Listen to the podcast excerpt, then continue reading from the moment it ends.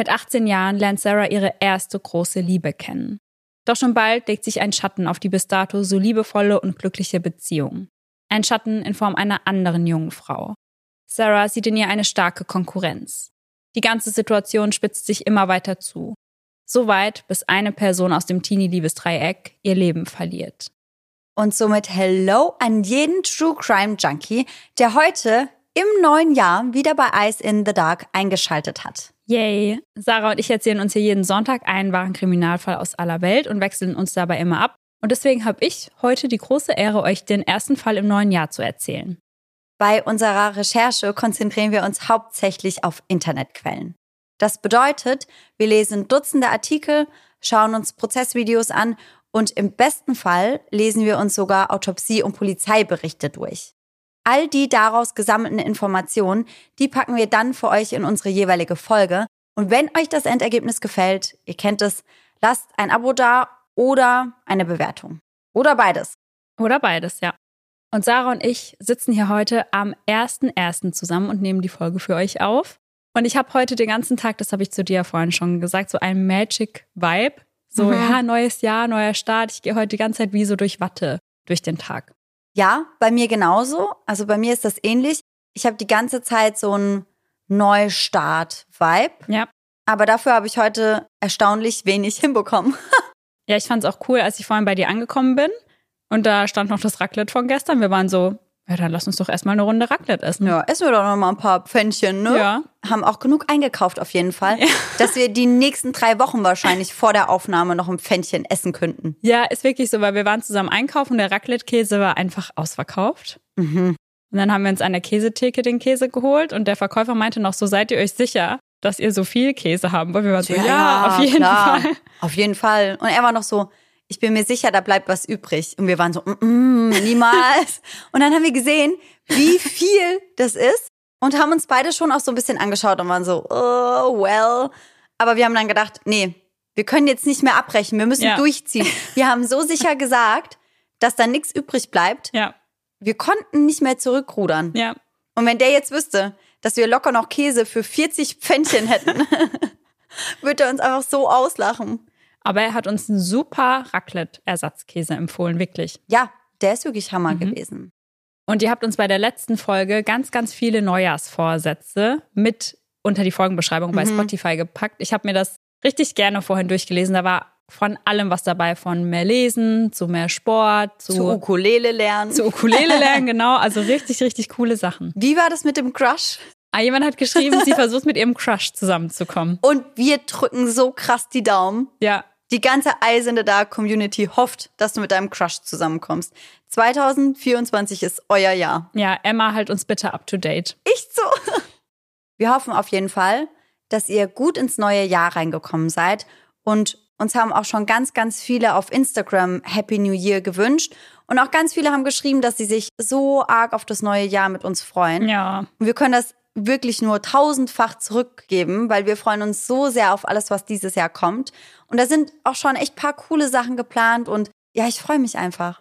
Ja, und wir haben vorhin ja schon gesagt, das ist das vierte Podcast-Jahr jetzt für uns. Mhm. Also im Mai machen wir den Podcast vier Jahre und das fühlt sich für mich noch gar nicht so lange an. Ja, weil es voll oft einfach immer noch ist wie so ein Traum. Ja. Manchmal muss ich mir immer noch sagen, ey, das ist einfach was Cooles geworden. Ja. So, mir ist das manchmal gar nicht so bewusst, aber wenn dann so viele Nachrichten von euch reinkommen, mir haben auch teilweise Leute privat geschrieben auf eine Story oder so, dass sie hoffen, dass wir gut ins neue Jahr reinkommen und so. Da denke ich mir dann immer wieder, krass, Mann, wie mhm. groß das alles geworden ist und wie dankbar wir eigentlich sein können. Also, ja. unglaublich auf jeden Fall. Vielen, vielen Dank für 2023 und wir freuen uns aufs neue Jahr mit euch. Ja, mega. Und Sarah, ich bleibe natürlich auch meinen Standards treu und habe wieder eine Frage für dich mit im Gepäck. Daran wird sich im Jahr 2024 nichts ändern. Vermutlich nicht, nein. Hm.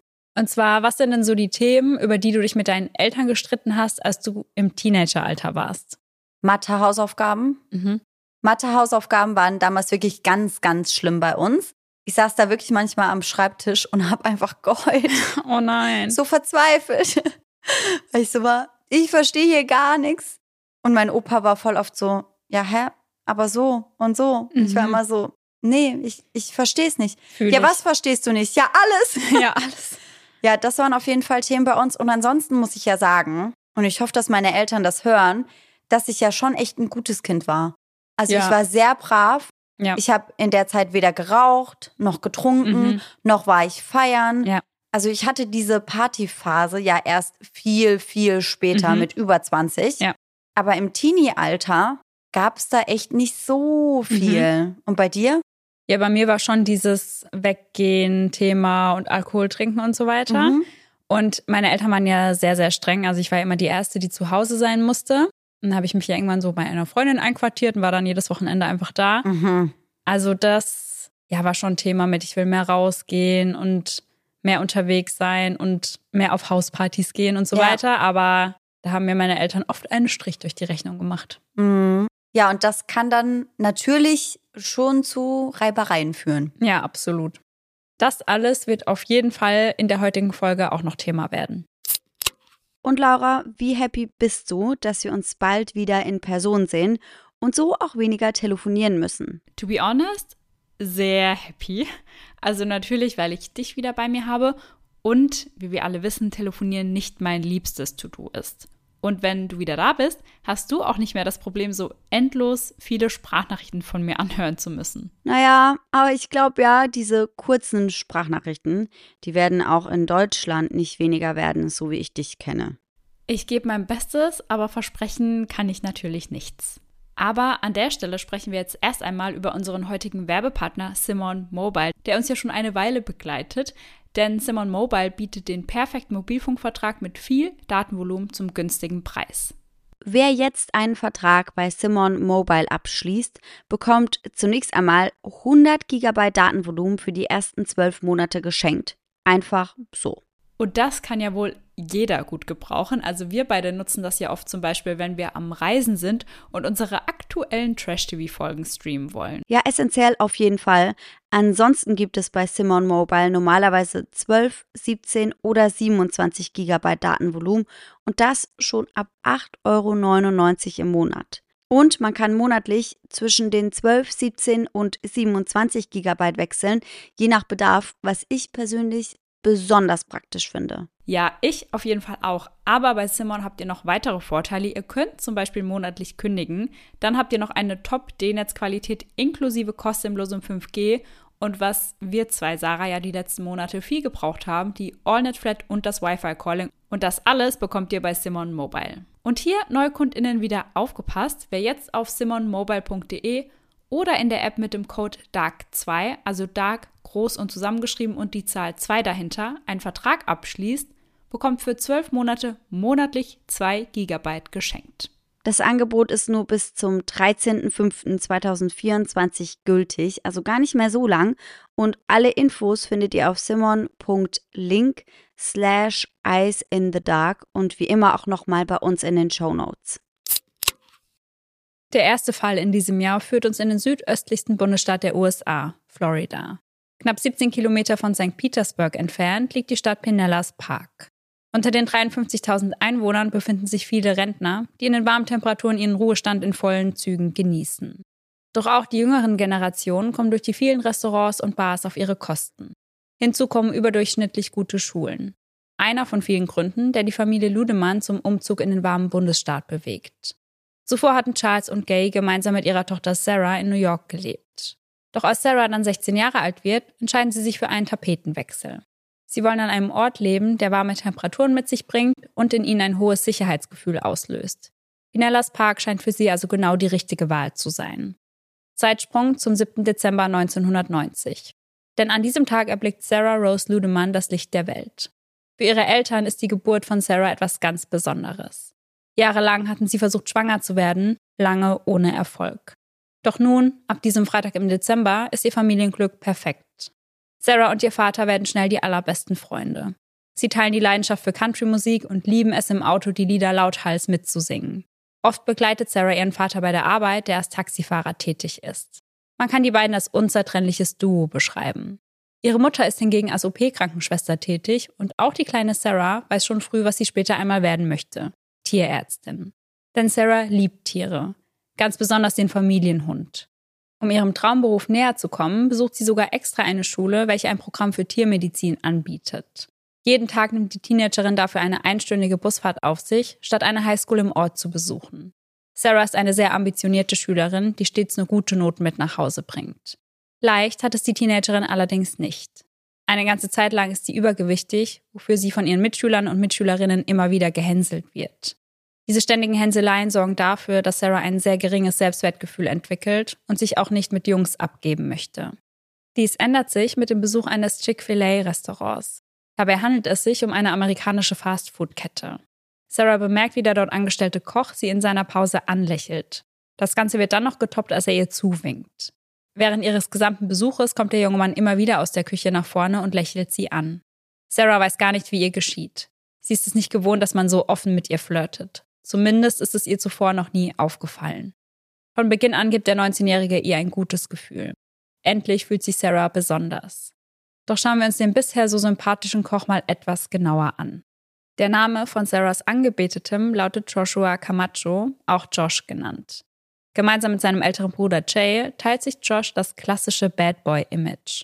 Online postet er Fotos, die ihn entweder mit Waffen, neben Pitbulls oder beim Rauchen von Marihuana zeigen.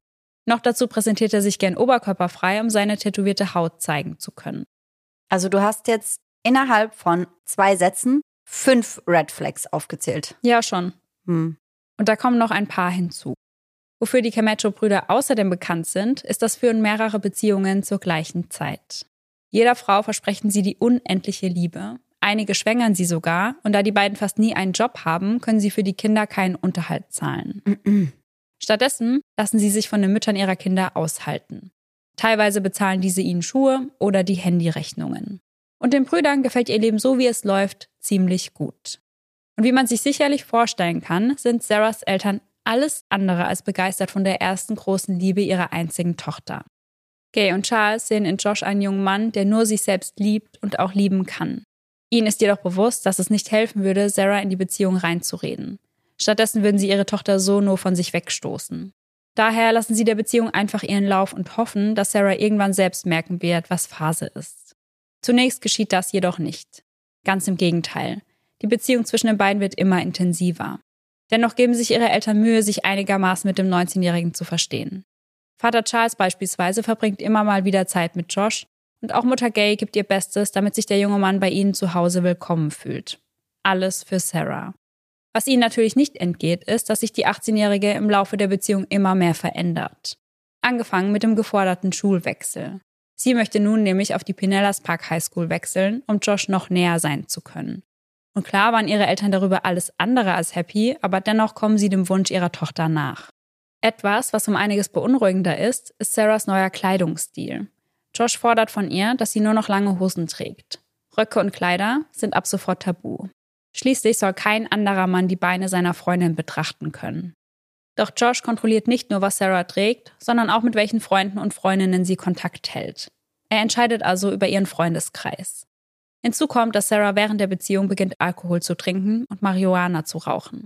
In den ersten sechs Monaten ihrer Beziehung wird sie zudem sechsmal von der Polizei bezüglich einiger öffentlicher Auseinandersetzungen zwischen ihr und Josh befragt. Mindestens einmal schlägt er seiner Freundin dabei direkt ins Gesicht und gibt das Ganze anschließend sogar zu. Von einer Anzeige möchte Sarah jedoch nichts wissen. Sie liebt Josh einfach über alles. Insgesamt verliert die 18-Jährige während der Beziehung 13 Kilo an Körpergewicht.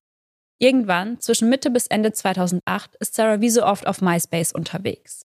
Frage an der Stelle an dich, Sarah. Hattest du selbst damals MySpace? Mm -mm. Ich war da nie mit drin. Genauso wenig bei SchülerVZ. Mhm. Ich hatte nur so MSN, Netlog und das war es eigentlich auch.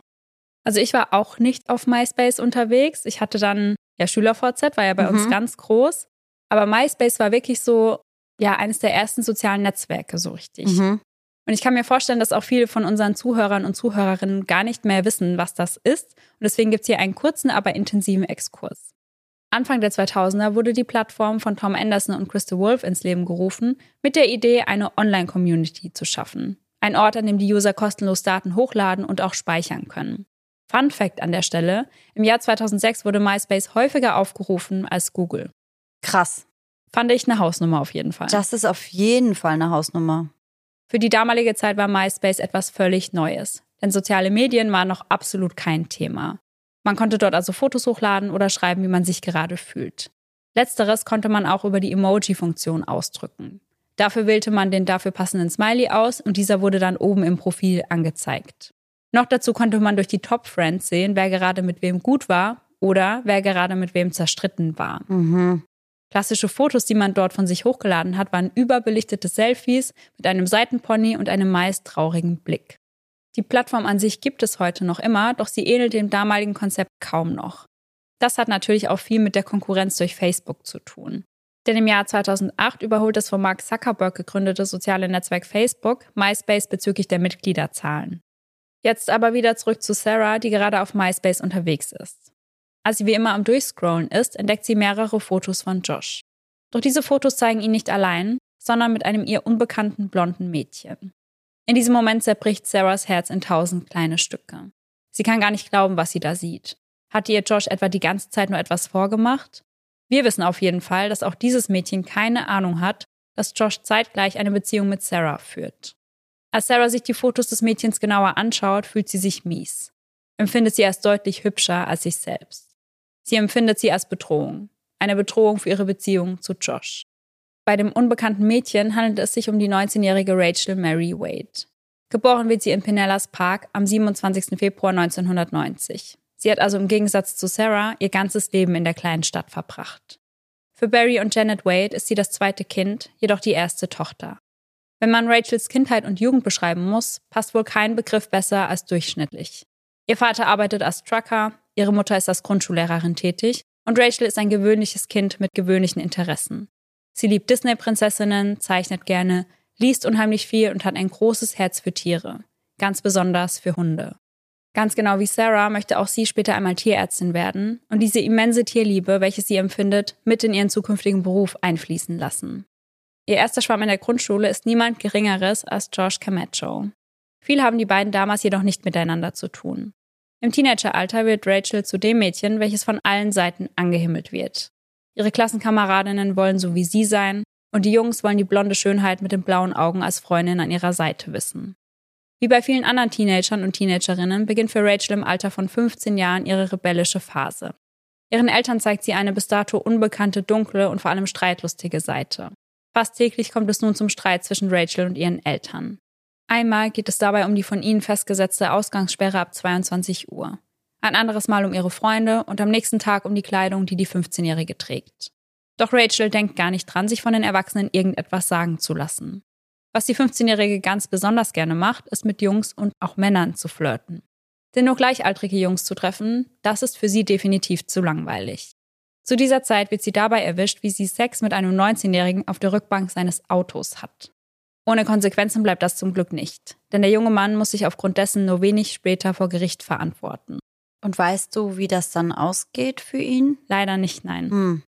Aufmerksamkeit von Jungs zu bekommen, löst in Rachel ein unheimlich gutes Gefühl aus, weswegen sie flirtet und datet, was das Zeug hält. Sie tut eigentlich alles, um von ihrem Gegenüber gemocht und begehrt zu werden.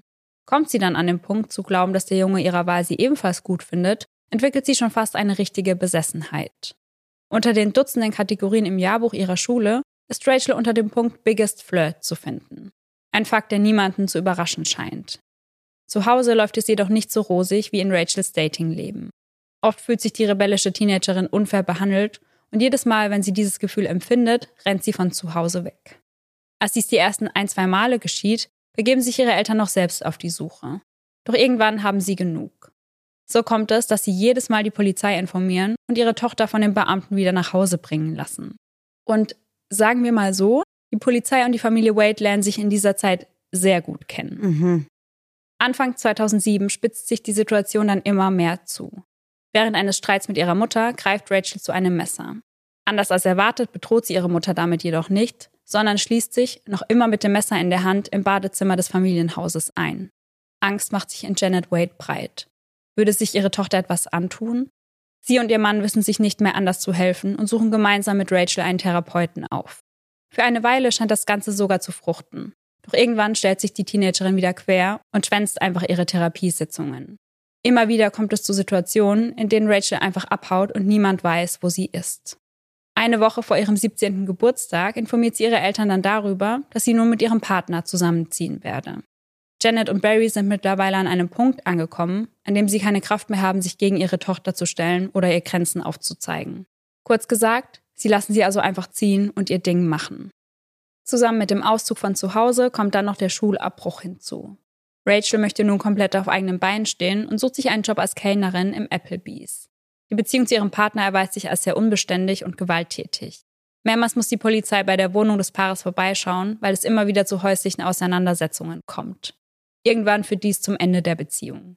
Doch auch ohne ihren Partner an der Seite meistert Rachel ihr Leben mit Bravour.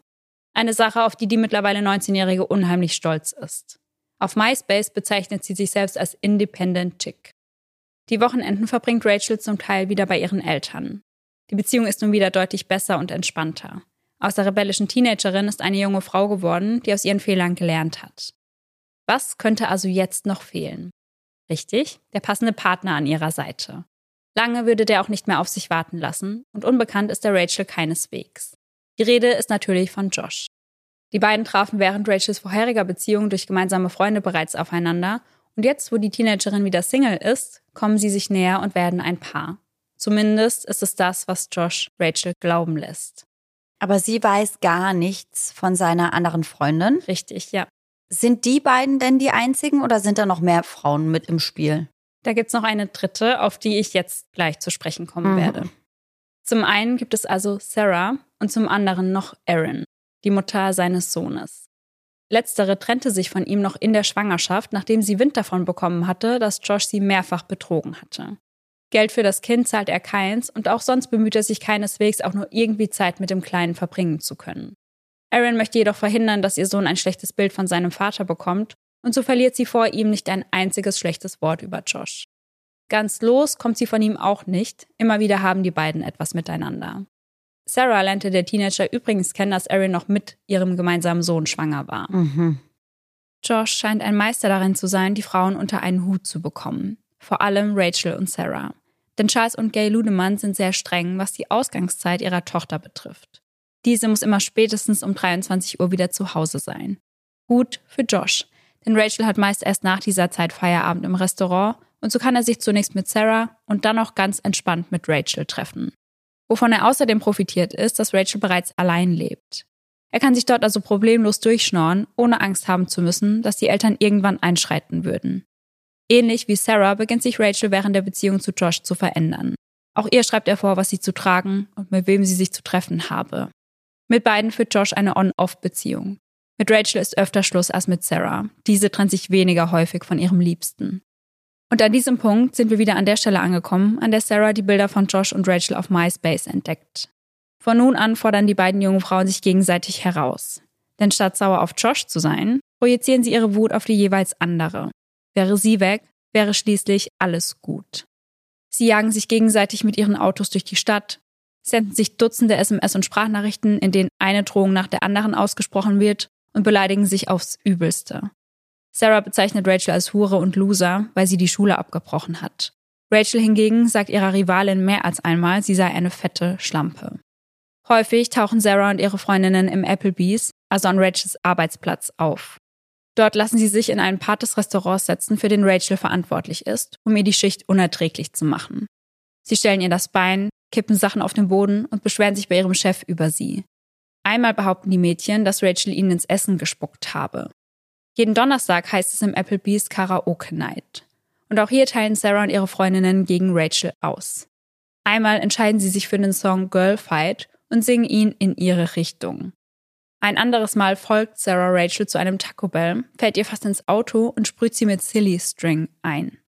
Gegenseitig fahren sie am Haus der jeweils anderen vorbei und fordern sich dazu auf, aus dem Haus zu kommen.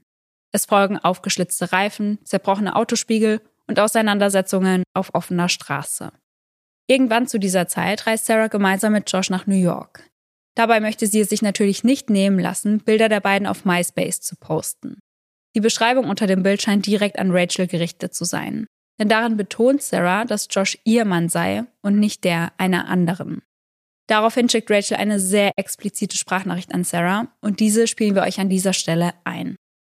Seriously, I told you to wash back and not chose him. Now your ass is mine, and I'm guaranteeing you, I'm no murder you. I'm letting you know that now because you know what? Josh might have played me, but bitch, I'm gonna play your ass out too. Watch. Sie sagt hier also, im Ernst, ich habe dir gesagt, dass du aufpassen und nicht mit ihm chillen sollst. Jetzt gehört dein Arsch mir und ich garantiere dir, dass ich dich verdammt nochmal umbringen werde. Das lasse ich dich jetzt wissen. Denn weißt du was? Josh hat mich vielleicht verarscht, aber ich werde dich auch verarschen, Schlampe. Sieh dich vor. Der 14. April 2009 ist für Sarah kein schöner Tag. In der Schule weint sie ganz bitterlich, als sie erfährt, dass sich Josh schon wieder mit Rachel getroffen hat. Sie dachte, es sei endlich vorbei. Ihre Freunde können das nicht mehr mit ansehen und ermutigen sie, sich endlich von ihm zu trennen. Das ist für Sarah jedoch keine Option. Sie liebt Josh und das über alles. Sie kann und will ihn nicht verlieren. Als sie noch am selben Tag den Browser öffnet und wie so oft auf MySpace landet, entdeckt sie etwas, was sie rasend macht vor Wut. In Rachels Status steht Loving my boo. Daraufhin schickt Sarah mehrere Nachrichten an Josh, sagt ihm ganz offen, was sie von der Sache hält. Doch der Teenager würdigt ihren Nachrichten keine Antwort. Dann schreibt sie ihm, Du sagst, du liebst mich, aber du hast nicht den Anstand, mir zurückzuschreiben. Josh geht nicht darauf ein, was sie sagt, sondern schreibt irgendwann einfach, bring die Filme mit. Sarah ist überglücklich, sie stürmt nahezu aus dem Haus und eilt zu ihrem Freund nach Hause. Rachel hat an diesem Tag frei und plant den Abend zu nutzen, um Zeit mit Josh zu verbringen. Ihr sagt er jedoch, dass er bei seiner Schwester, der 27-jährigen Janet, babysitten müsse. Verständlicherweise fällt es Rachel mittlerweile schwer, ihm irgendetwas zu glauben, was er sagt, und so fährt sie an Janets Haus vorbei, um nachzusehen. Als sie dort Sarahs Wagen in der Einfahrt stehen sieht, wird ihr einiges klar. Kochend vor Wut tippt sie in ihr Handy. Jetzt weiß ich, warum du nicht mit mir sprichst. Du bist mit ihr. Joshs Antwort darauf bricht Rachel das Herz.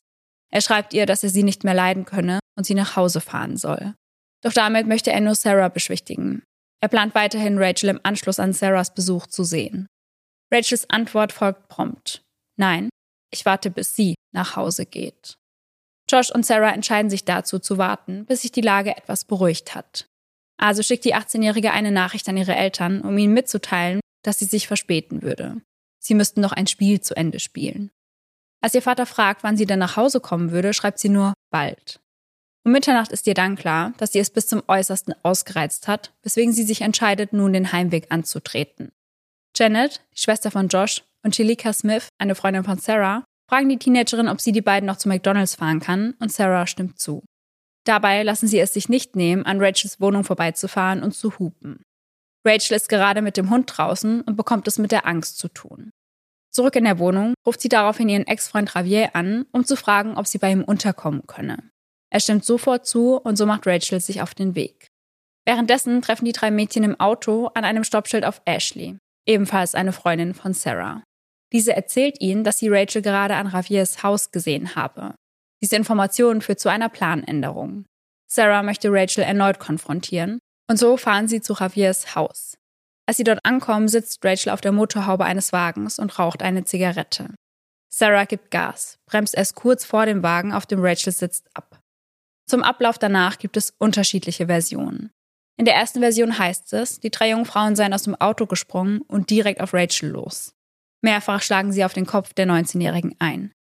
Rachel sei zuerst auf Sarah los, als diese gerade aus dem Auto stieg, heißt es in der zweiten Version. Was hier genau stimmt, bleibt unklar. Was jedoch klar ist, ist, dass Sarah kurz darauf beginnt, in Richtung Auto zu gehen und den anderen zuzurufen, dass sie verschwinden müssen. Noch einmal ruft sie Josh an, doch sie bringt nur noch wenige Worte heraus. Es tut weh, sagt sie, bevor sie blutend auf der Straße zusammenbricht. Panik bricht aus. Was ist hier gerade passiert? Sarahs Freundin legt sie in ihren Schoß und wählt den Notruf. Und auch diesen spielen wir euch an dieser Stelle einmal ein. Rachel! Down her. Okay, where on the body is the patient? In the chest. She's trying to breathe. Man hört die Freundin also sagen, fucking Rachel, sie hat sie verdammt nochmal erstochen. Auf die Frage der Dame aus der Notrufzentrale, wo die Patientin getroffen wurde, sagt sie, sie wurde in die Brust gestochen. Sie versucht zu atmen. Im Anschluss an das Gespräch schreit sie Rachel an. Du hast sie verdammt nochmal niedergestochen. Darauf soll diese mit einem Lächeln reagiert haben. Bevor sie sich auf eine nahegelegene Bank setzt und das Messer in ihrer Hand auf das Dach des Nachbarn wirft, sagt sie, ich bin fertig. In der Zwischenzeit hatte Janet ihren Bruder über den Vorfall informiert, welcher nun umgehend zum Haus von Sarahs Eltern eilt. Gemeinsam mit ihrem Vater macht er sich dann ebenfalls auf den Weg zu Raviers Haus. Als sie vor Ort ankommen, ist der Krankenwagen schon da. Doch Charles spürt in diesem Moment, dass es seine Tochter nicht schaffen würde. Als er dann Rachel sieht, die völlig entspannt da sitzt und eine Zigarette raucht, geht er zu ihr und schreit sie an. Doch dann muss er seine Energie wieder sammeln, sich auf den Weg ins Krankenhaus machen, um seiner Tochter beizustehen. Josh begleitet ihn. Doch davor bleibt er stehen. Auch als Sarahs Vater ihm sagt, dass seine Tochter ihn doch liebt und er für sie da sein muss, rührt er sich nicht. Es ist 2.29 Uhr in der Nacht, als die 18-jährige Sarah Ludemann für tot erklärt wird. Als ihr Vater nach draußen geht, um Josh die schreckliche Nachricht zu überbringen, ist dieser nicht mehr aufzufinden. Während dieser Zeit wird Rachel festgenommen, wobei sie den Ernst der Lage nicht zu verstehen scheint. Während ihrer Befragung gibt sie an, sowohl vor Sarah als auch vor Josh Angst gehabt zu haben. Mehrfach habe ihr Partner ihr gedroht, sie zu töten, und sie wusste, dass er im Besitz einer Waffe war. Irgendwann sagt einer der Polizisten an die 19-Jährige gerichtet, die nächste Information, die du brauchst, ist, dass sie tot ist. Rachel beginnt zu weinen. Oh mein Gott, sagt sie noch, bevor sie ihr Gesicht in ihren Händen vergräbt. Dann sagt sie, dass sie doch nur wollte, dass Sarah sie endlich in Ruhe lässt. Darauf entgegnet der Ermittler ihr, dass sie sie jetzt auf jeden Fall in Ruhe lassen würde, weil sie tot ist weil Rachel sie getötet hat. Die Anklage folgt schnell und sie lautet Mord zweiten Grades. Eine Kaution wird für 500.000 Dollar festgesetzt, die Rachels Familie nicht aufbringen kann. Doch Rachel ist zuversichtlich, dass sie schnell wieder aus dem Gefängnis rauskommen würde. In Telefongesprächen mit Freunden und Familie spricht sie immer wieder von ihrer Entlassung. Sie glaubt ganz fest daran, dass die Geschworenen erkennen würden, dass sie sich nur selbst verteidigt habe.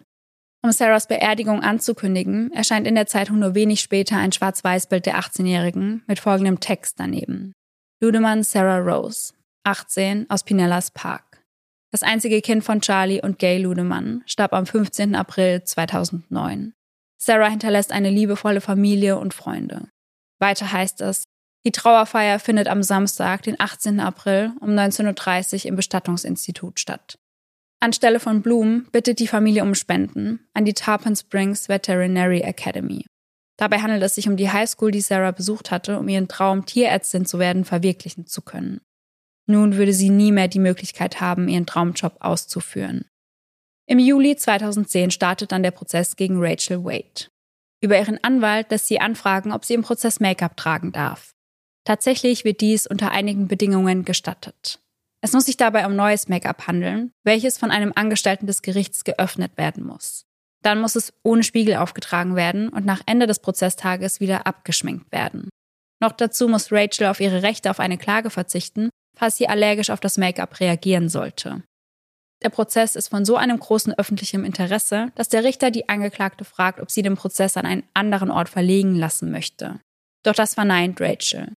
Wie schon in ihrer Befragung gibt sie vor Gericht an, aus Selbstverteidigung gehandelt zu haben. Ihr Verteidigungsteam beruft sich hier auf die Stand Your Ground Law, welche in Florida seit dem 1. Oktober 2005 gilt. Das heißt, dass der Staat Florida Personen vor einer Strafverfolgung wegen Mordes schützt, wenn bewiesen werden kann, dass die angeklagte oder beschuldigte Person in dem Glauben war, dass sie selbst oder eine andere Person in unmittelbarer Gefahr war oder wenn die beschuldigte Person tödliche Gewalt angewendet hat, um die Begehung eines Verbrechens zu verhindern. Insgesamt gibt es dieses Gesetz in 30 Bundesstaaten der USA. In Florida wurde es ins Leben gerufen, um Plünderungen infolge des Hurricanes Ivan zu verhindern.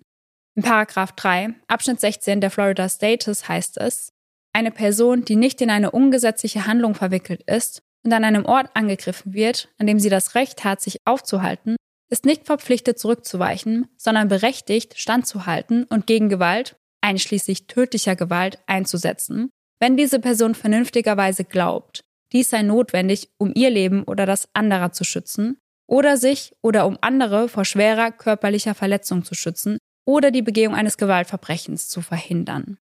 Und dieses hier aufgezählte Gewaltverbrechen kann folgendes sein. Verrat, Mord, Totschlag, sexuelle Nötigung, Autodiebstahl unter Androhung von Gewalt im Beisein des Besitzers, schwerer räuberischer Hausfriedensbruch, Raub, Einbruchdiebstahl, Brandstiftung, Entführung, schwere Körperverletzung, schweres Stalking, Flugzeugentführung, ungesetzliches Werfen, Platzieren oder Entladen von zerstörerischen Geräten oder Bomben. Und der Punkt des Verrats wird später auch noch genauer definiert Und zwar handelt es sich dabei um einen Verrat, der unserem Landesverrat entsprechen würde. Die Verteidigung sagt, dass Rachel keine Konfrontation wollte, dass sie aus diesem Grund Schutz bei Ravier gesucht habe. Sarah sei es gewesen, die ihre Mandantin aufgesucht und attackiert habe. Das Steakmesser, mit dem Sarah getötet wurde, hatte Rachel in ihre Tasche gepackt, bevor sie sich auf den Weg zu ihrem Ex-Partner machte. Vor Gericht gibt sie an, das Messer in der Hand gehalten zu haben, um die drei Frauen abzuschrecken. Sie hofften, dass sie sie daraufhin in Ruhe lassen würden. Als Sarah begann, auf sie einzuschlagen, habe sie sich zunächst nicht gewehrt. Doch nachdem sie dann den dritten Schlag auf den Kopf bekommen hatte, begann sie mit den Armen zu fuchteln. Dabei habe sie aus Versehen auf Sarah eingestochen. Es kam zu zwei Stichen. Einer traf sie in der Schulter, der andere mitten im Herz. Selbst als Rachel das Blut sah, habe sie nicht realisiert, was passiert ist. Dustin Grimes, der Freund von Ravier, der an jenem Abend anwesend war, sagt vor Gericht aus und bestätigt Rachels Seite der Story. Er gibt an, gesehen zu haben, wie die drei Frauen aus dem Auto auf Rachel los seien. Alle anderen Zeugen, darunter auch Janet und Sarahs Freundin, geben jedoch nur zu, sehr knapp vor Rachel gebremst zu haben. Die Staatsanwaltschaft glaubt an ein geplantes Verbrechen. Immerhin hatte man mit solcher Wucht auf Sarah eingestochen, dass sich die Klinge des Messers verbogen hatte. Außerdem fragen sie Rachel, warum sie denn dann nicht auch auf Janet eingestochen habe, wenn es sich bei der ganzen Sache um Selbstverteidigung gehandelt habe. Schließlich hatte auch sie mehrfach auf die 19-Jährige eingeschlagen. Und wenn es so war, wie sie behauptet, warum warf sie dann das Messer auf das Dach des Nachbarn? Während dann der 911-Call im Saal abgespielt wird, nehmen sich Sarahs Eltern in die Arme. Für sie ist das alles kaum auszuhalten. Auch Josh sagt als Zeuge vor Gericht aus.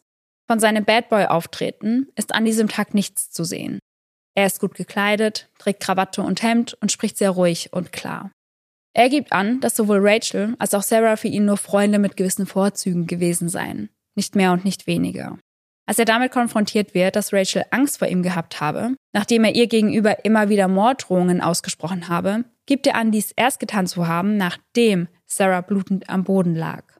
Um den Geschworenen zu beweisen, dass es sich bei der Tat definitiv nicht um Selbstverteidigung gehandelt hatte, werden einige Sprachnachrichten abgespielt, die Rachel Sarah geschickt hatte. Eine davon lautet, ich werde dich finden und dir den Arsch aufreißen. Er kann von mir alles bekommen, was er will. Du hast immer noch die Ausgangssperre von Mami und Papi, Schlampe. Warum reißt du dein verdammtes Maul auf?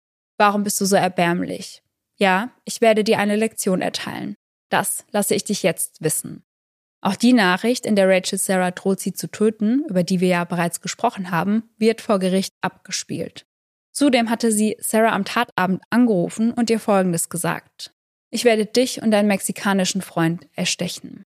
Während des Telefonats hatte Sarah den Lautsprecher eingeschaltet, weswegen Janet und Sarahs Freundin dies bestätigen können. Als Rachel dann selbst in den Zeugenstand tritt, gibt sie an, ähnliche Nachrichten auch von Sarah erhalten zu haben, doch diese sind nicht mehr aufzufinden. Und das ist der schlimmste Fakt für die Verteidigung. Denn hätte man Sarah ähnliche Drohungen gegen ihre Mandantin aussprechen hören, wäre das Ganze direkt in einem ganz anderen Licht dargestanden. Nachdem alle Zeugen gehört und alle Beweise gesichtet wurden, ziehen sich die sechs Juroren zur Beratung zurück. Sie haben nun drei Optionen. Rachel für Mord zweiten Grades schuldig zu sprechen, sie für Totschlag schuldig zu sprechen oder sie aufgrund der Selbstverteidigung freizusprechen. Insgesamt brauchen sie weniger als drei Stunden, um ihr Urteil zu fällen. Am 24. April 2010 wird Rachel Wade für Mord zweiten Grades für schuldig befunden. Als das Urteil ausgesprochen wird, beginnt die junge Frau zu weinen. Sarahs Vater schaut zu seiner Frau, atmet einmal tief durch und nickt ihr zu. Im September folgt im Courtroom Number One dann die Verkündung des Strafmaßes. Alle Personen im Saal wirken angespannt, denn es ist völlig unklar, welche Strafe Rachel zu erwarten hat. Sie könnte lebenslang hinter Gittern wandern oder durch die Anrechnung der als jugendliche Straftäterin verbrachte Zeit im Gefängnis freikommen. Bevor die Entscheidung gefällt und verkündet wird, kommen noch einmal mehrere Menschen zu Wort. Angefangen mit Sarahs Freundinnen. Sarahs Mutter hat zwei eingerahmte Fotos der 18-Jährigen dabei, die sie dem Richter zeigt. Dazu sagt sie, dass dies ihre Tochter sei, die sie nun auf dem Friedhof besuchen gehen muss. Sarahs Vater sagt, ich werde meine Tochter nie wieder in den Arm nehmen können. Ich werde nie erleben, wie sie heiratet. Ich werde sie nie wieder über meine dummen Witze lachen hören. Und ich kann ihre Stimme nur hören, wenn ich sie auf dem Handy anrufe und sie sagt, hey, hier ist Sarah, hinterlasse mir eine Nachricht und ich rufe dich zurück. Auch Rachel selbst kommt zu Wort und sie nutzt diesen Moment, um sich bei Sarahs Familie zu entschuldigen. Rachels Eltern sagen, dass der Fall eine Tragödie sei, dass beide Mädchen glaubten, so unterschiedlich zu sein und sich doch ähnlicher waren, als sie dachten. Beide hätten nun ihre komplette Zukunft verloren. Ihr Vater sagt, zwei wunderschöne junge Mädchen haben beide die gleiche Entscheidung getroffen, sich auf jemanden einzulassen, der sie nicht nur nicht liebte, sondern sie auch benutzt und erniedrigt hat. Die Verteidigung fordert 15 Jahre Haft, gefolgt von 15 Jahren auf Bewährung. Seitens der Staatsanwaltschaft wird eine lebenslange Haft gefordert. Letztendlich erhält Rachel eine 27-jährige Haftstrafe. Aufgrund guter Führung kann sie nach 20 Jahren einen Antrag auf Bewährung stellen. Der Richter sagt dazu, dieser Mord war kein Unfall. Es brauchte viel Kraft, um das Messer durch Haut, Fett und Knochen in das Herz eines Menschen zu stoßen. Rachels Vater muss ihrer Mutter im Anschluss aus dem Saal helfen. Keiner von ihnen spricht direkt im Anschluss mit der Presse. Sarahs Vater stimmt den Worten von Rachels Vater in gewissen Punkten zu, als er sagt, dass es sich bei der ganzen Sache um eine Tragödie auf beiden Seiten handeln würde. Anschließend machen sich die Ludemans auf den Weg zum Friedhof, um ihrer Tochter vom Ausgang des Prozesses zu berichten. Einige Zeit nach dem Prozess stellen Sarahs Eltern eine Klage wegen widerrechtlicher Tötung gegen Rachel. Dabei geht es ihnen gar nicht um das Geld an sich. Sarahs Beerdigung war beispielsweise vom Staat bezahlt worden. Sie wollen jedoch verhindern, dass Rachel durch den Mord an ihrer Tochter profitiert. Immer wieder sehen sie, dass die Mörderin ihrer Tochter Interviews für verschiedene TV-Formate gibt. Sarahs Vater sagt dazu, meine Frau ist es leid, dass alle auf sie schauen und sagen, armes kleines Mädchen. Sie wird aus dem Gefängnis entlassen werden, sobald sie in ihren 40ern ist. Sie wird ein Leben haben. Keine Klage und kein Geld der Welt wird mir mein einziges Kind zurückbringen. Auf Facebook wird eine Gruppe mit dem Titel Free Rachel Marie Wade gegründet, die Stand heute jedoch nur vier Mitglieder hat. Rachel selbst arbeitet im Gefängnis mit Jugendlichen zusammen, die Opfer von Cybermobbing geworden sind. Sie selbst bereut, dass sie sich nie mit Sarah zusammengesetzt und sich mit ihr ausgetauscht hat. In einem Interview sagt sie, dass sie Josh hätten konfrontieren müssen, auf ihn hätten sauer sein müssen. Rachels Anwalt, der selbst Vater ist, sagt, dass er hofft, dass Eltern aus Fällen wie diesen lernen, dass sie lernen, Streitereien in den sozialen Medien ernst zu nehmen, er selbst hält mittlerweile Präsentationen über Gefahren im Netz, unter anderem an Schulen. Und diese Präsentation erarbeitet er gemeinsam mit Rachel. Sie sagt, dass sie hofft, dass ihre Arbeit zukünftige Fälle verhindern kann. Bis zu ihrer Freilassung sitzt die junge Frau weiterhin im Florida Women's Reception Center ihre Strafe ab. Dr. Todd Grande sagt in seinem YouTube-Video, dass er nicht unbedingt glaubt, dass es sich bei der Tat um Mord zweiten Grades gehandelt hat. Er glaubt, dass sich Rachel durchaus bedroht gefühlt haben kann und dass sich bei der Tat eher um Totschlag gehandelt hat. Was ist denn deine Einschätzung dazu, Sarah? Glaubst du, dass es Mord zweiten Grades war, so wie die Staatsanwaltschaft das sieht? Oder glaubst du auch eher, dass es in Richtung Totschlag geht? Also für mich persönlich geht das schon eher in Richtung Totschlag. Ich muss sagen, dass ich Dr. Todd Grande schon in vielen Punkten zustimme. Also für mich wirkt das einfach nicht so, als hätte sie an dem Abend die Konfrontation gesucht, was für mich ein erster Punkt ist, warum ich das nicht als Mord zweiten Grades einstufen würde, weil das für mich jetzt nicht unbedingt geplant rüberkommt. Zweitens kann ich auf jeden Fall nachvollziehen, dass Rachel an diesem Tag extreme Angst vor Sarah hatte und auch vor ihren Freundinnen, weil ich kann mir das schon sehr, sehr angsteinflößend vorstellen, wenn ja jemand mit dem Auto auf dich zu rast ganz kurz nur vor dir abbremst und du auch gar nicht einschätzen kannst, ob die Person überhaupt bremst. Weil ich glaube, die beiden haben sich ab einem gewissen Punkt wahrscheinlich auch gegenseitig alles zugetraut. Ja. Und wenn dann da drei Mädchen aussteigen und anfangen auf dich einzuschlagen, weiß nicht. Also für mich wirkt das schon so, als hätte sie sich zumindest in diesem Moment selbst verteidigen müssen.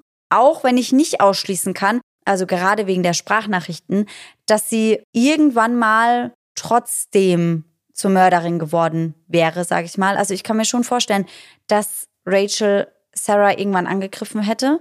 Ich kann mir auch vorstellen, dass sie eine solche Tat geplant hätte.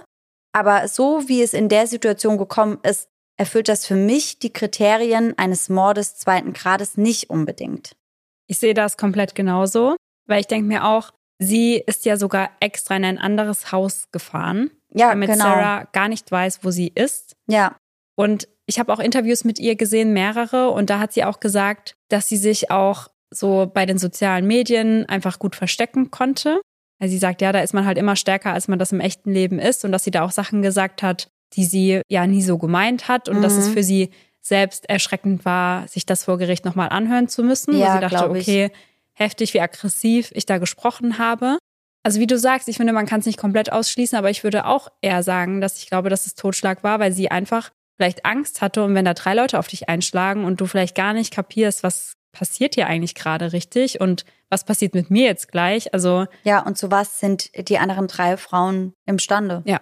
Das kann man ja auch sehr schwer einschätzen. Und wie du schon gesagt hast, die haben die an dem Tag ja eigentlich, kann man schon fast sagen, verfolgt. ja, Und sie hat versucht zu flüchten und der Situation zu entkommen, der Konfrontation aus dem Weg zu gehen. Und sie haben ihr halt gar keinen Raum gelassen. Und ich glaube, da kann man sich in dem Moment schon sehr, sehr in die Enge getrieben fühlen. Und wie du auch schon sagst, in so einer Situation, du bekommst da ja wahrscheinlich einfach Panik. Ja.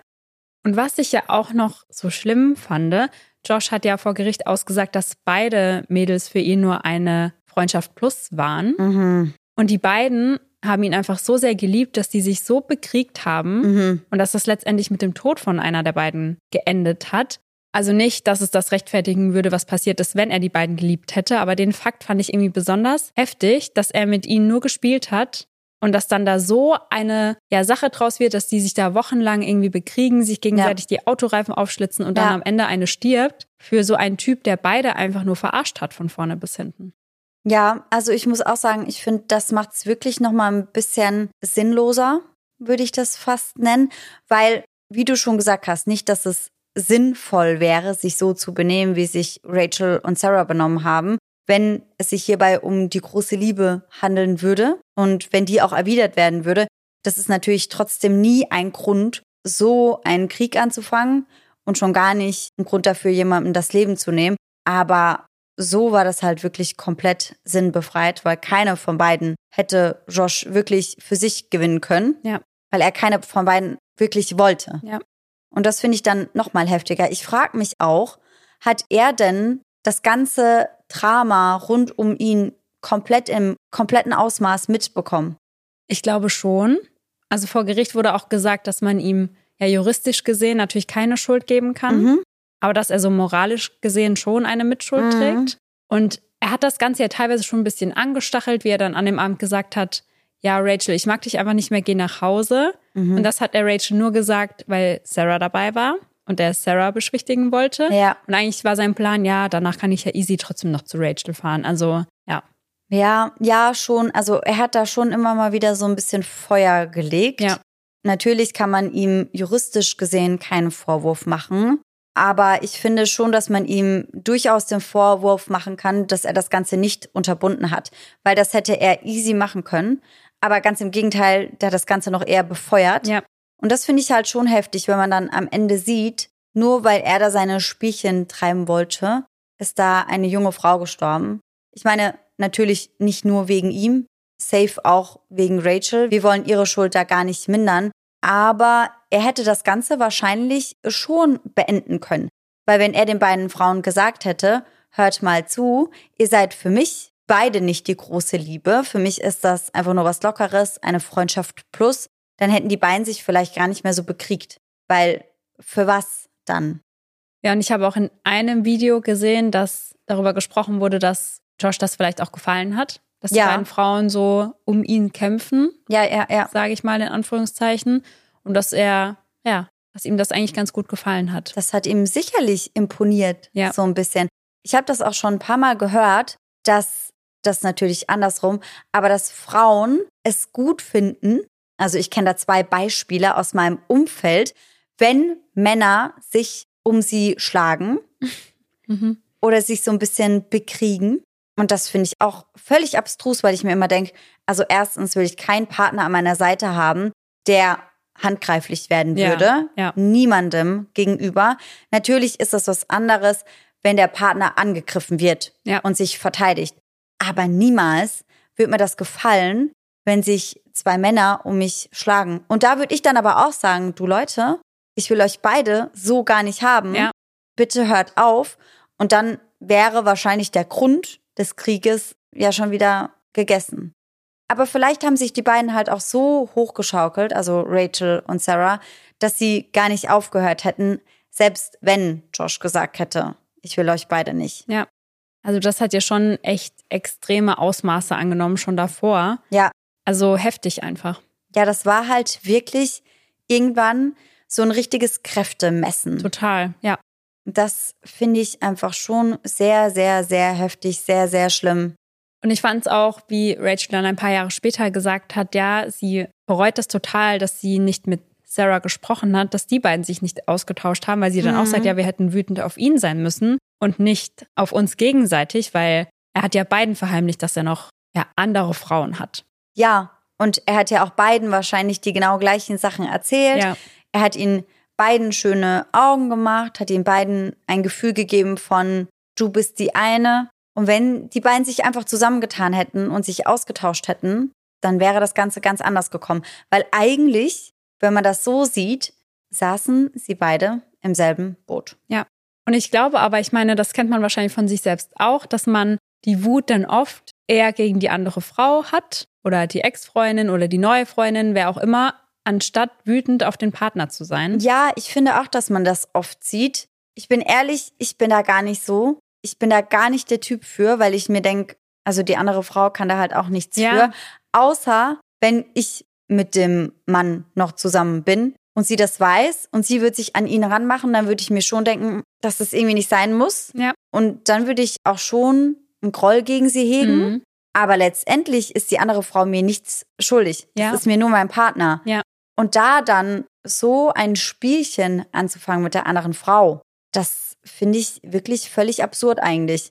Ja, total. Aber es ist wahrscheinlich in dem Moment leichter, als dann irgendwie die Liebe von deinem Freund irgendwie in Frage zu stellen, weil das ist Total. dann natürlich hart, sich das in dem Moment einzugestehen, dass er derjenige ist, der irgendwas falsch gemacht hat. Dann Ja. ist natürlich leichter, irgendwie total den Hass auf die andere Frau zu Ja, haben. und man kennt das ja auch aus anderen Dingen. Also selbst wenn ich das in Beziehungen nicht mache, gibt es trotzdem Sachen, die ich halt rechtfertige, obwohl ich ganz genau weiß, dass die nicht zu rechtfertigen sind. Ja. Und dann sucht man halt andere Gründe oder einen anderen Schuldigen, Ja.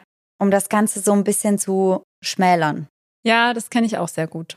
Und was man ja auch dazu sagen muss, wir sprechen jetzt mit 30 und 29 darüber. Ja.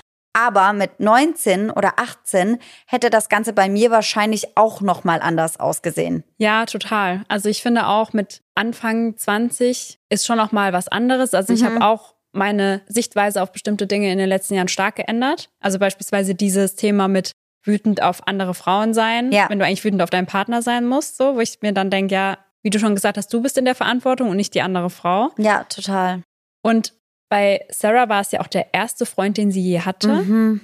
Und für sie war das was ganz Besonderes. Sie hat ihn wirklich total geliebt. Und ihr Vater hat auch einmal gesagt, sie wusste gar nicht, dass Beziehungen anders laufen. Für Klar. sie war das auch normal, dass er ihr sagt, was sie anziehen soll und was nicht, weil sie hatte einfach keinen Vergleich. Und den Gedanken finde ich dann auch ganz schlimm, weil wenn du überlegst, dass das Sarahs erste und auch letzte Beziehung war und sie eigentlich nur so eine ungesunde Liebe kennengelernt hat, das ist halt auch ganz, ganz schlimm. Ja, da habe ich auch dran gedacht. Aber klar, du weißt es halt nicht besser. Also ich dachte bei meiner ersten Beziehung auch, dass das so gehört. Mhm. Und mit der Zeit, wenn du dann in eine neue Beziehung reingehst, merkst du, ach, das sind Sachen, die so vielleicht gar nicht sein sollen. Ja, Selbst wenn das keine schlechte Beziehung war, aber trotzdem, du weißt, was ich meine, dass man halt denkt, eigentlich müsste das anders sein. Aber das lernt man halt erst. Ja, und vor allem, wenn du dann so die rosarote Brille aufhast, wie du Ja. gesagt hast, dann rechtfertigt man auch einfach Sachen und oft erkennt man das ja auch erst mit Abstand. Also Mhm. wenn man da ein bisschen Abstand zu der ganzen Sache hat, denkt man so, okay, waren vielleicht die ein oder anderen Sachen nicht so in Ordnung. Und Ja. genau solche Dinge hat Rachel auch in ihren Interviews gesagt, Ja, wo sie auch gesagt hat, Josh hätte weder ihre Liebe noch die von Sarah verdient gehabt genau. und dass sie einfach gerne die Zeit zurückdrehen würde und sich mit Sarah an einen Tisch setzen würde und dass die beiden sich zusammentun einfach. Mhm. Und selbst wenn sie sich nicht zusammengetan hätten, die hätten es einfach beenden können, das Ja. mit Josh. Die hätten einfach sagen können, wenn er meine Liebe nicht zu schätzen weiß. Aber wie gesagt, im Alter von 18 und 19, ich finde das jetzt schwer. Ja. Aber in dem Alter wirkt das wahrscheinlich unmöglich. Ja. Also ganz, ganz, ganz schlimm, wie er die beiden da schon auch manipuliert hat und auch unter Kontrolle hatte. Und dass Rachel jetzt im Gefängnis sitzt und er halt aber gar keine Strafe dafür bekommt, dass er das Ganze noch so ein bisschen angestachelt hat, das finde ich halt schon auch irgendwie nicht so richtig. Also ich habe auch in einer Doku gesehen, dass die Journalistin versucht hat, mit ihm zu sprechen. Mhm. Aber natürlich hat er das nicht gemacht. Aber seine Mutter hat dann gesagt, ja, nee, er ist da gar nicht mit Schuld dran und er hat auch keine Schuld daran, dass die Mädels sich so bekriegt haben. Und ja, Naja, ja gut, dass seine Mutter das sagt, das kann ich vielleicht noch verstehen. Da sind wir wieder beim Thema Rechtfertigen. ja. Das macht man ja nicht nur in Beziehungen mit einem Liebespartner, so sage ich mal. Aber das ist halt Quatsch. Ja. Also, dass er das Ganze mit angestachelt und befeuert hat, das steht außer Frage. Und dass er eine gewisse Mitschuld trägt, dass es eskaliert ist, das finde ich halt auch klar. Ja. Natürlich ist er nicht schuld daran, dass Rachel Sarah im Endeffekt getötet hat. Aber diese Rivalität zwischen den beiden Frauen, die kam natürlich nur durch ihn. Ja. Das darf man ja nicht vergessen. Aber weiß man denn, was Josh heutzutage macht? Also zumindest ist das aus meiner Recherche nicht hervorgegangen. Also er hat sich komplett da rausgezogen, er hat auch keinerlei Interviews gegeben. Mhm. Er war nur vor Gericht, hat dort seine Aussage getätigt und als ich das Video dann gesehen habe, dachte ich so, ja, da war dann nichts mehr von diesem Bad Boy-mäßigem zu sehen. Der ja, ja, klar. war der ja mit Krawatte und Hemd und sah total, ja, nett aus. Ordentlich, seriös, so Schwiegermamas Liebling dann. Aber das war auch das einzige Mal, wo man irgendwelche Aufnahmen von ihm sehen konnte. Ja, okay, verstehe. Das würde mich echt mal interessieren, Ja. was aus ihm und auch aus seinem Bruder geworden ist, wenn die beiden so krasse Womanizer waren. Ja. Ob er daraus dann doch gelernt hat, dass das vielleicht halt auch blöd ausgehen kann, Ja, wenn man Frauen so ein bisschen tanzen lässt wie Marionetten, ne? ja, total. Also, das ist halt ganz schön nach hinten losgegangen. Ich meine, er war auch jung. Ja. Das muss man auch dazu sagen. Wir können ja nicht nur darauf eingehen, dass Rachel und Sarah sehr jung waren, sondern dass er ja ebenfalls im gleichen Alter war und man da vielleicht halt auch nicht weiß, wie man mit sowas umgeht. ja, Aber trotzdem, alles in allem ein sehr, sehr heftiger Fall, ein sehr sinnloser Tod, Ja. komplett sinnlos. ja, voll. Und irgendwie hat das Ganze halt echt mal wieder mehrere Leben unnötig zerstört. Ja. Und ich bin mega gespannt, was ihr sagt, ob ihr eher Team Mord zweiten Grades seid oder ob ihr eher das ähnlich seht wie wir, dass ihr denkt, dass es eher Totschlag war. Da haben wir euch auch wieder eine Umfrage bei Spotify reingepackt. Ja, da bin ich auf jeden Fall auch sehr gespannt drauf. Ansonsten lasst uns auf jeden Fall Feedback zur Folge da. Ihr könnt das ja bei Spotify jetzt immer machen, dass ihr beantwortet, wie fandet ihr diese Folge? Da freuen wir uns immer sehr, sehr drüber. Und dann würde ich sagen, können wir heute definitiv mal wieder einen Gänsehaut-to-go-Moment gebrauchen. Aber sowas von.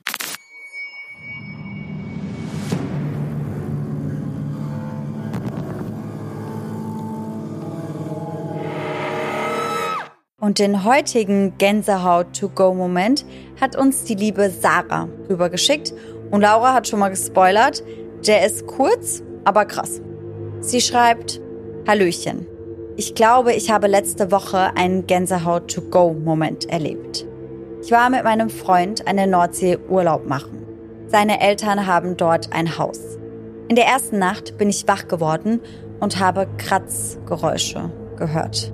Ich konnte schnell erkennen, dass da in der Wand ein Mäuschen sitzt und am Holz knabbert. Ich habe eine Tonaufnahme gemacht. Am nächsten Morgen habe ich mir diese dann angehört und dann kam auch der Schock. In der Nacht habe ich davon noch nichts gehört. Aber am Ende der Aufnahme flüstert eine Stimme ganz deutlich fünf. Als ich dann noch die Uhrzeit sah, traf mich fast der Schlag. Es war genau 3.33 Uhr. Ich hatte dann echt unheimliche Angst in diesem Haus. Besonders am fünften Tag. Aber bis jetzt, auch nach zehn Tagen, ist zum Glück noch nichts passiert. Boah, also mich hat's direkt richtig geschüttelt.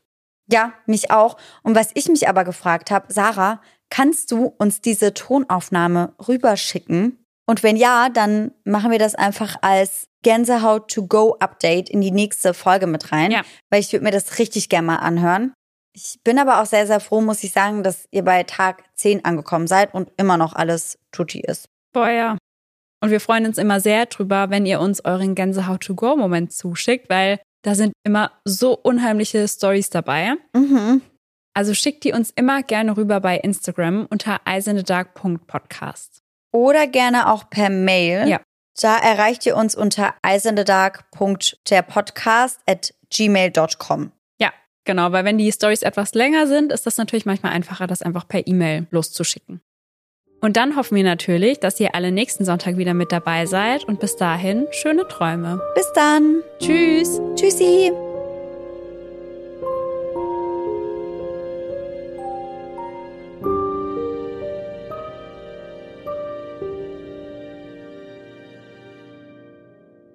Da haben wir aber nicht aufgenommen. Ja, wir haben aus Versehen nicht gedrückt. Nicht gedrückt, ja, weil wir noch Private Boy Talk hatten und Ja. dachten, wir ersparen dir das, Clemens. Ja, jetzt sind drei gute Outtakes für immer verloren gegangen. Ist so scheiße. Mann. Egal. Mega. Dieter Bohlen Voice. Mega. Activated. Der ist auch Holy 2024 Spirit, mit am. Start. Holy Spirit. Activate. Activate. Activate. Activate. Dieter ist so alter. Das ist kein ADHS, das ist einfach weird. Vielleicht ist das bei mir auch. What is it? Nee, bei dir könnte ich es mir schon vorstellen. ADHS und weird halt. es geht Hand in Hand bei mir. Super. Das ist ja super. Das ist ja super. Ruf sie mal. Biele, Biele, Biele. Hallo, habt ihr Hunger? Oh, ich hab's schon wieder falsch Ja, gemacht. das ist falsch gemacht. Ach, Biele, Biele, Biele. Ruf sie mal lauter. Ruf sie mal lauter. Biele, Biele, Biele. Und das kann dann natürlich. Das kann dann natürlich schon zu Streit führen. Das ist natürlich ein Streitthema. Holy Spirit. Activate. Holy. Spirit. Activate. Activate. Activate. Activate. Du, du, du, du, du, du, du, du, du, du, du, du. Sorry. It escalated und ich dachte, wir sind in dem Vibe, dass du mitmachst. Würde ich auch nochmal. das war aber nicht der Fall. Ich war allein damit. Ganz allein. Outtakes. Allein, allein. Allein, allein. Nee, weil ich nur dachte, ich will Gas geben. durchhasteln. Bisschen. Ich geb Gas, ich geb Gas. Sonst würde ich mich dem Ganzen hier auch mehr hängen. Ich will Spaß, ich will Spaß. Du bist so das kleine Engelchen auf der Schulter und ich bin so, fuck Holy it. Spirit, activate. Holy Spirit, activate, activate, activate. Richard ist schon gut, gell? Stell dir mal vor, Tika würde Richard heißen und du bist dann so im Wald irgendwann Richard! Richard! Und dann kommt die Tiki so angerannt. Mit so, ihrer Schnuti.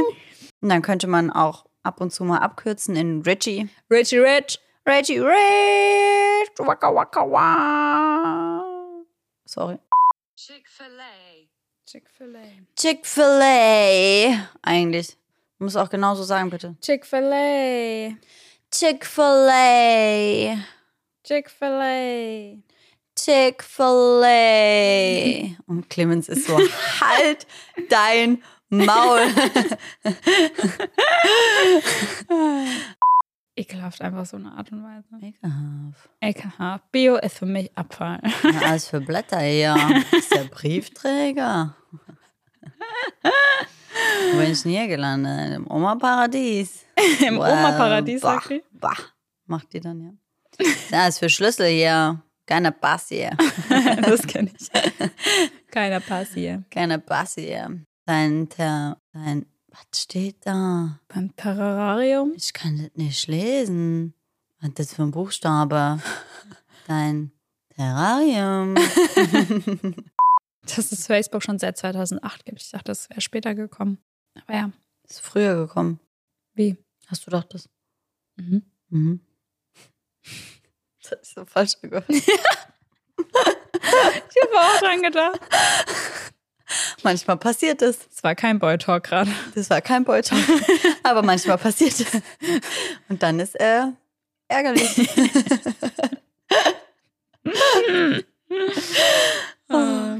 Einmal geht es um die von Ihnen festgesetzte Ausgangssperre ab 22 Uhr. Ab 22 Uhr müsst ihr zu Hause sein. Und wenn das nicht so ist, Da gibt es einen Schlag. dann gibt es einen Schlag ins Gesicht. Und wenn das doch so ist, dann, Keine Ahnung. dann keine Ahnung. Mhm. Ja, Singer-Songwriter-Team. So. Einmal geht es um die von Ihnen festgesetzte Ausgangssperre. Das ah. muss auf 22 Uhr zu Hause sein. Wir könnten mal so eine ganze Podcast-Folge einfach auf Walisch aufnehmen. Boah, ciao, dann würden alle abschalten nach zwei Sekunden. Zwei.